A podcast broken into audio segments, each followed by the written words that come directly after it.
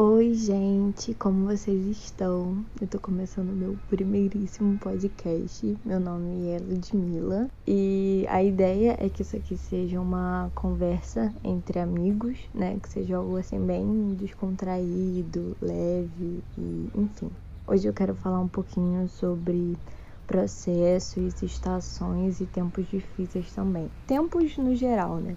E o texto base que eu vou usar para falar sobre isso é Tiago 1, do versículo 2 até o versículo 4, que diz assim: Meus irmãos, considerem motivo de grande alegria sempre que passarem por qualquer tipo de provação, pois sabem que, quando a sua fé é provada, a perseverança tem oportunidade de crescer e é necessário que ela cresça pois quando estiver plenamente desenvolvida, vocês serão maduros e completos, sem que nada lhes falte.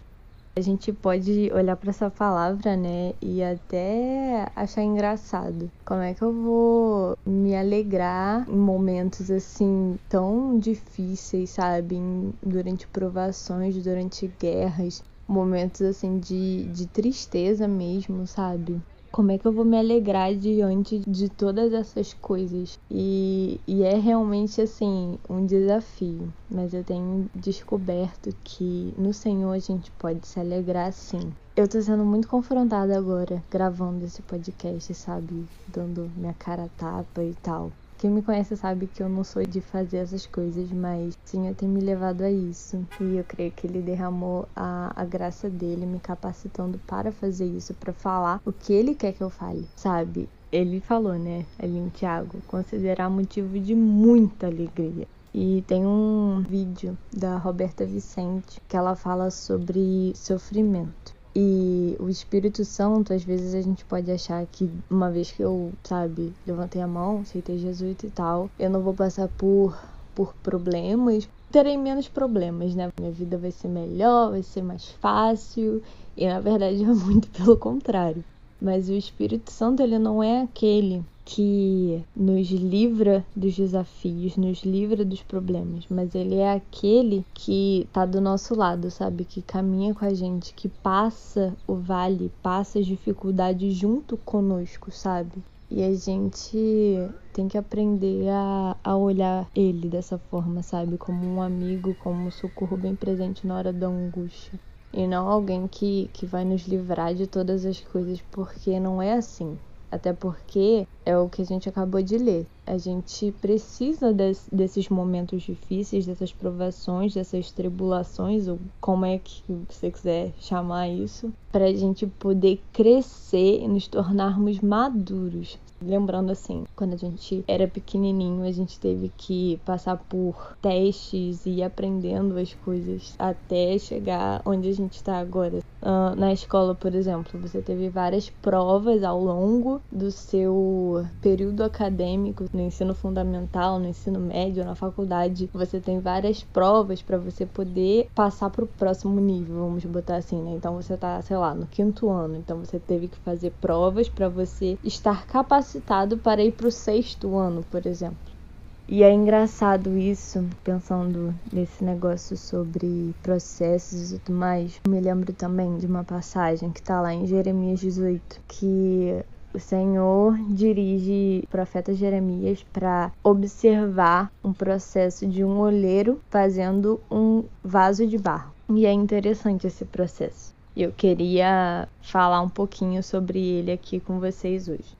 Então, eu dividi esse processo em sete etapas. A primeira etapa é a extração do barro. A segunda etapa é a peneiração do barro. É onde começa a tirar as impurezas, as sujeiras, né? Quem já mexeu com argila sabe que tem pedrinhas, né? Tem impurezas nesse barro. Então, essas pedras são retiradas, é retirado raízes de árvore, né? Coisas que não pertencem ao barro, mas estão ali nele, estão no barro. O terceiro processo, o olheiro, né, que é essa pessoa que trabalha com barro, que faz vasos, né, ele começa a amassar esse barro. Então ele de primeira é só um torrão seco e duro e ele começa a adicionar água e ir pisando nesse barro e amassando eles. Nesse processo surgem ainda mais sujeiras, ainda mais impurezas e enquanto todas essas impurezas, essas sujeiras não saírem do barro, o barro ele não está pronto para ir para a etapa final. Esse barro não está pronto ainda para ir para roda, ele não pode ir para roda, porque é lá que o barro vai ganhar forma. Então ele não tem como ganhar uma forma se ele ainda está com impurezas.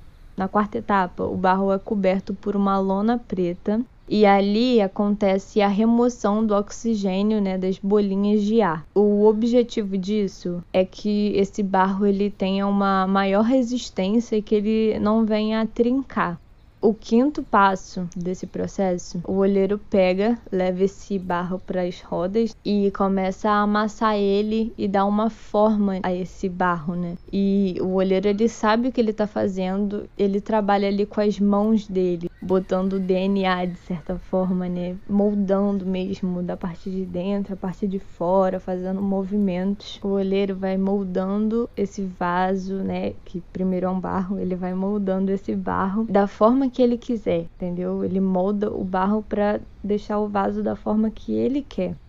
O sexto passo, esse barro ele é colocado em um lugar de sombra e com vento para poder secar.